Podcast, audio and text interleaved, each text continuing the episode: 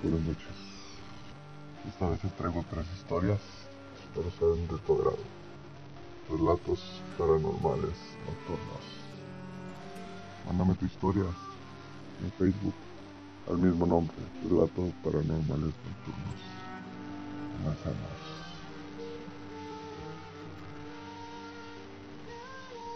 Yo soy la madre de una pequeña niña de apenas escasos tres años. Ella es muy tranquila. Por lo normal juega con sus peluches y anda por la casa. A lo cual a edad ya habla unas cuantas palabras. Bueno. De repente empezó a comportarse muy rara. Puesto que yo veía que se volteaba hacia la barda y comenzaba a platicar y a, y reírse sola. Pero, pues todos a esa edad tenemos una imaginación. Ahí quedó eso. Correcto. Al principio me pareció normal. Pero ya pasando ciertos días me empecé a preocupar. ¿Por qué? Porque mi hija se escondía en lugares oscuros. En el closet, debajo de la cama. En un cuarto donde no hubiera luz. Y observaba como ella se ponía a platicar con una Me empecé a poner nerviosa y empecé a observar cómo con el paso de los tiempos la niña tomaba cosas filosas y las escondía en esos lugares. A lo cual yo la regañé. A su corta edad me comprendió, no volvió a hacer, pero me miró muy enojada y me señalaba hacia aquel cuarto oscuro. Cuarto oscuro el cual utilizábamos como cuarto de cosas, glitches, en el que no entrábamos, estaba empolvado y viejo. Y se respiraba como humedad Al pasar los días, diario como a las 3 de la mañana, despertaba y al voltear a la cama observaba que no estaba mi hija. Rápidamente me levantaba asustada. Buscaba y la buscaba y la encontraba. En la puerta de ese cuarto, oscuro, señalando hacia adentro. Esto estuvo pasando durante dos semanas aproximadamente. Ya después se comportó más raro.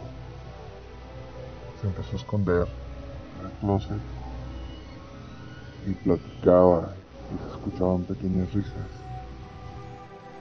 A lo cual yo le preguntaba, hija, ¿con quién platicas? Y ella me señalaba hacia el cuarto. Un día que dejé a mi niña viendo la tele, caricatura. Después de cocinar. Y al estar cocinando escuché como alguien susurraba y mi niña reía. Me asomé y no había nadie. Tomé la niña y le puse tantita agua bendita en la frente y recién para Regresé a, la cocina y cuál fue mi sorpresa. Que lo que yo estaba cocinando esta- estaba pestoso, feo, podrido. En un lapso de cinco minutos se me echó a perder.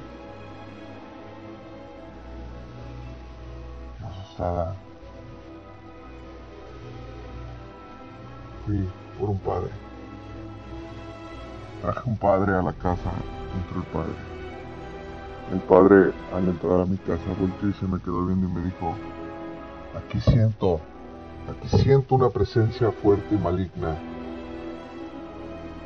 El padre sacó su agua bendita y empezó a bendecir las esquinas de mi casa. Yo podía ver cómo mi niña lloraba y gritaba que no, que no, que no. De pronto se cayó un cuadro y tronó al suelo. pura, la Virgen. Mi padre comenzó a torcer los ojos hacia arriba, ponerlos en blanco. Se empezó a torcer hacia atrás. Se me quedaba viendo como pidiéndome ayuda. Al pedirme ayuda, vomitó. Como pudo, se incorporó y salimos de la casa yo con mi niña. Al cabo de unos cinco minutos el padre me dijo, no puedo con este ser, es algo muy pesado. Busca a alguien más o vete a vivir lejos de esta casa. Correcto. La casa duró sola aproximadamente unos 15 días, puesto que ya no estaba yo viviendo ahí por miedo. Pero yo observaba cómo mi hija seguía platicando en donde nos quedábamos por el momento. Busqué, busqué, busqué y a una bruja encontré. Esta bruja vivía a lo alto de una colina, en una casita, choza fea, con sus perritos. De hecho parecía indigente. De hecho yo no la encontré. Yo pasé con mi hija y se me quedó viendo. Era una anciana aparentaba unos 70 años, encorvada, con unos trapos sucios y con una mirada muy penetrante. Al pasar por ahí, dijo mi nombre. Gaby. Gaby. Hostia. Me habla mi señora ven. Sé por lo que estás pasando, Gaby. Yo te voy a ayudar quedé atónita y dije, ya loca, ¿qué vas a ver? Pero después dije, ¿cómo supo mi nombre? Al arrimarme y contarle me dijo, no te preocupes, yo sé por lo que estás pasando y si lo hago no es por ti, lo hago por esa criatura. Porque está unos días de que se la lleven y no la vuelvo a saber. Me quedé helada. Me dijo solamente que tenemos que ir a las 12 de la noche y llevar unas veladoras y una sal preparada. Claro, y por ningún motivo vayas a llevar a tu hija, déjala con alguien. Bueno, quedé de acuerdo con esa bruja. Dejé a con mi hermana y nos dispusimos. Llegamos a la casa. Te voy a describir mi casa como era. Era de bloque vieja, con tejas, y las puertas eran de madera muy antigua, pesadas, que al abrirlas rechinaban. Nos dispusimos, entramos, y la bruja se me quedó viendo y me dijo, puede que muramos esta noche aquí las dos, porque este ente es muy poderoso, pero vamos a luchar. Yo aferrada, agarré un rosario y lo puse a rezar. La bruja comenzó con su ritual. Puso unos candelabros con sus velas prendidas en ciertas posiciones y empezó a rociarme sal. Empezaron a tronarse los espejos de la casa. Los cuadros se caían. Y escuchábamos cómo de aquel cuarto negro salió un gruñido un gruñido tal como de como de un perro, un oso, de un animal salvaje. Ese gruñido se escuchaba cada vez más y más fuerte. De pronto salió una bocanada de aire de ese cuarto, en la cual decía, mueran, mueran, mueran, lárguense de aquí y me quedaré con tu hija lloré y agarré a la bruja y la bruja me dijo, es ahora o nunca. Empezó a hablar como en otro idioma y sacó una daga. En esa daga estiró mi mano y cortó mi palma, la cual se manchó con mi sangre y la enterró en el suelo. Le puso el crucifijo, puso el nombre de mi hija y mío y un círculo. Hizo su invocación, me desmayé y ya no supe de mí. Al despertar, aquella anciana ya no estaba. Ni las velas, ni la daga, ni nada. Simplemente había una nota que decía, estate tranquila, y yo solo vine a ayudarte. Puedes regresar a tu casa sin ningún problema. Que Dios te las cuide.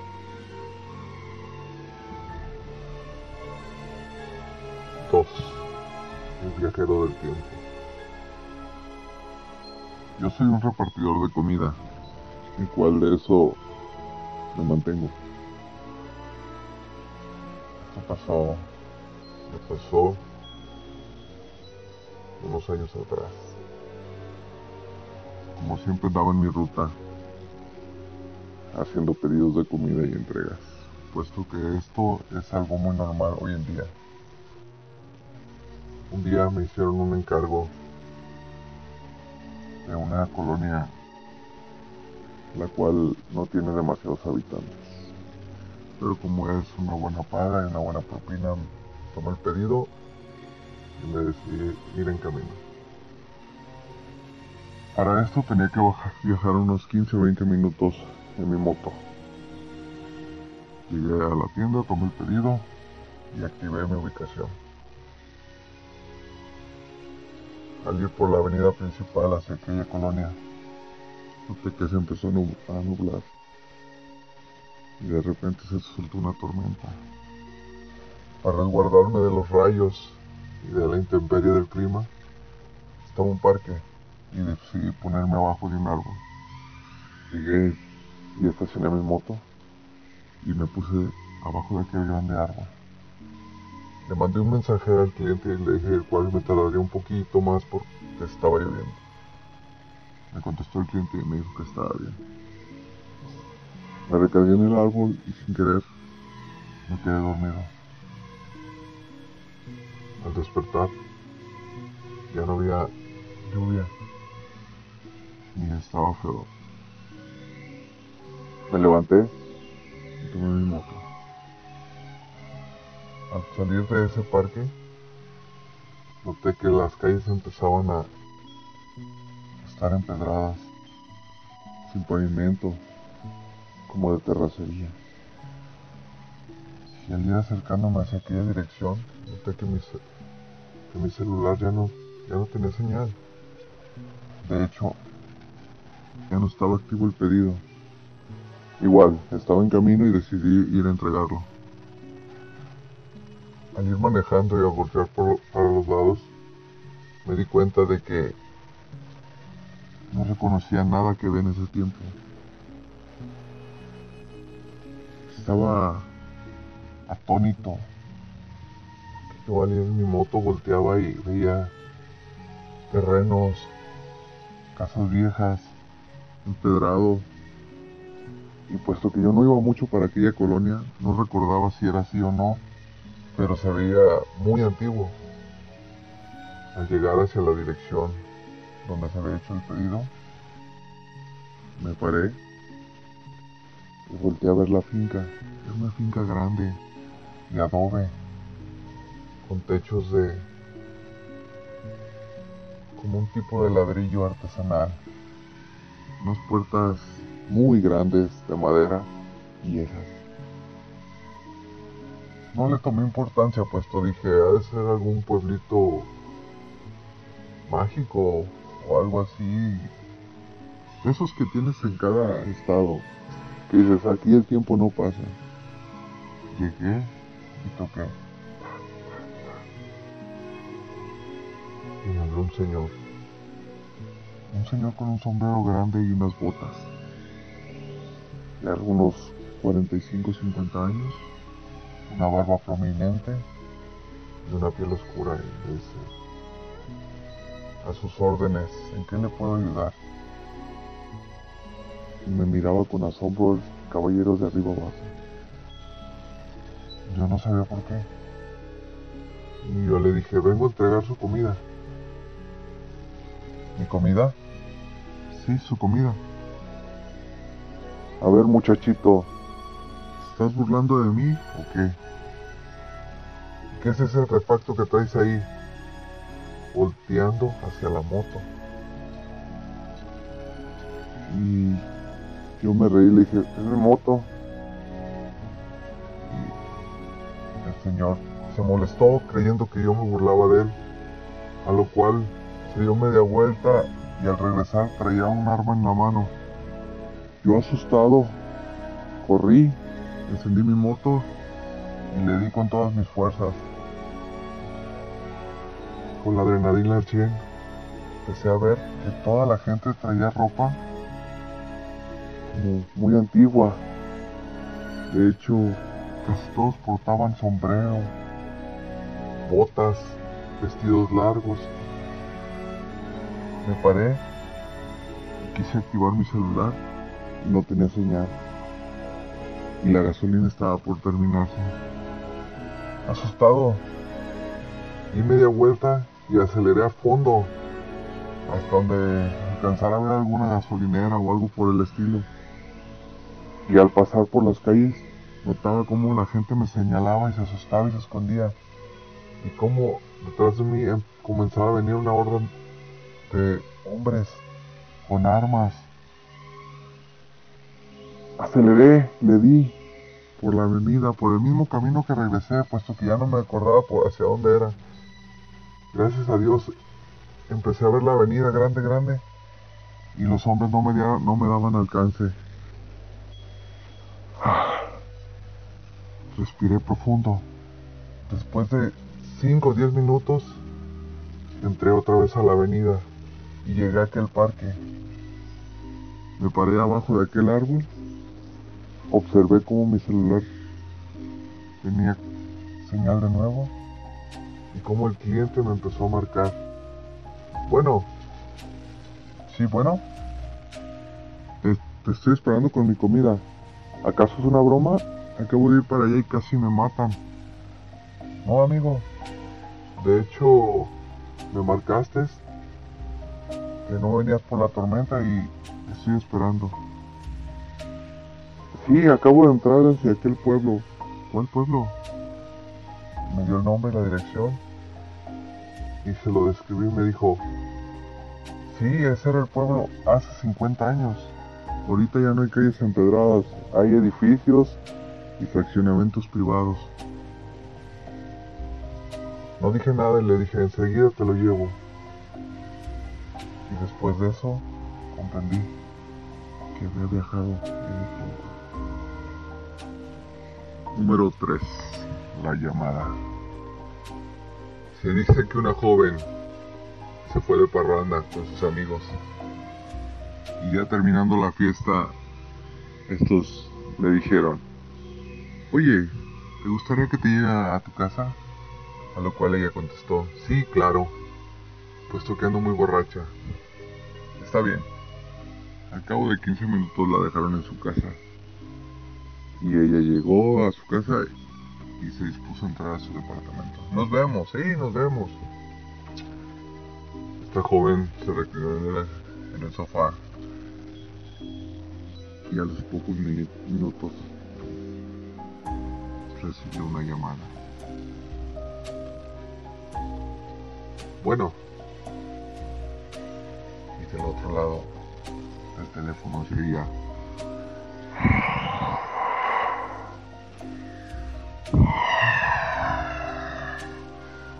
Pero nadie contestaba. Y ella, bueno. Ella creyendo que eran sus amigos, dijo, no estoy para sus bromitas, bola de payasos. Y en el teléfono se escuchó, ayúdame, ayúdame. A lo cual ella, ella decía, ya, no me estén jugando esta broma, por favor. Y en el teléfono se escuchaba, ayuda. A lo cual ella contestó, no, no te ayudaré. Y cuelga. Al cabo de media hora, se le apareció un ser, el cual se arrastraba por el piso, volteando la cabeza de un lado a otro, descarnado, con los ojos de fuera y con las garras como de un animal y el cuerpo muy esquelético.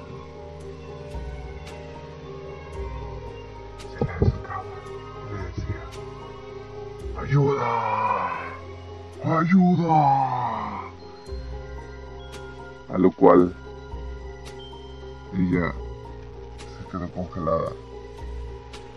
Le dijo no. Y ese ser se la llevó. Jamás supieron de ella.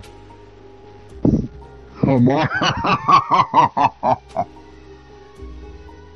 ¿Tú qué harías si te llaman y te piden ayuda? ¿Colaborarías? ¿O te negarías?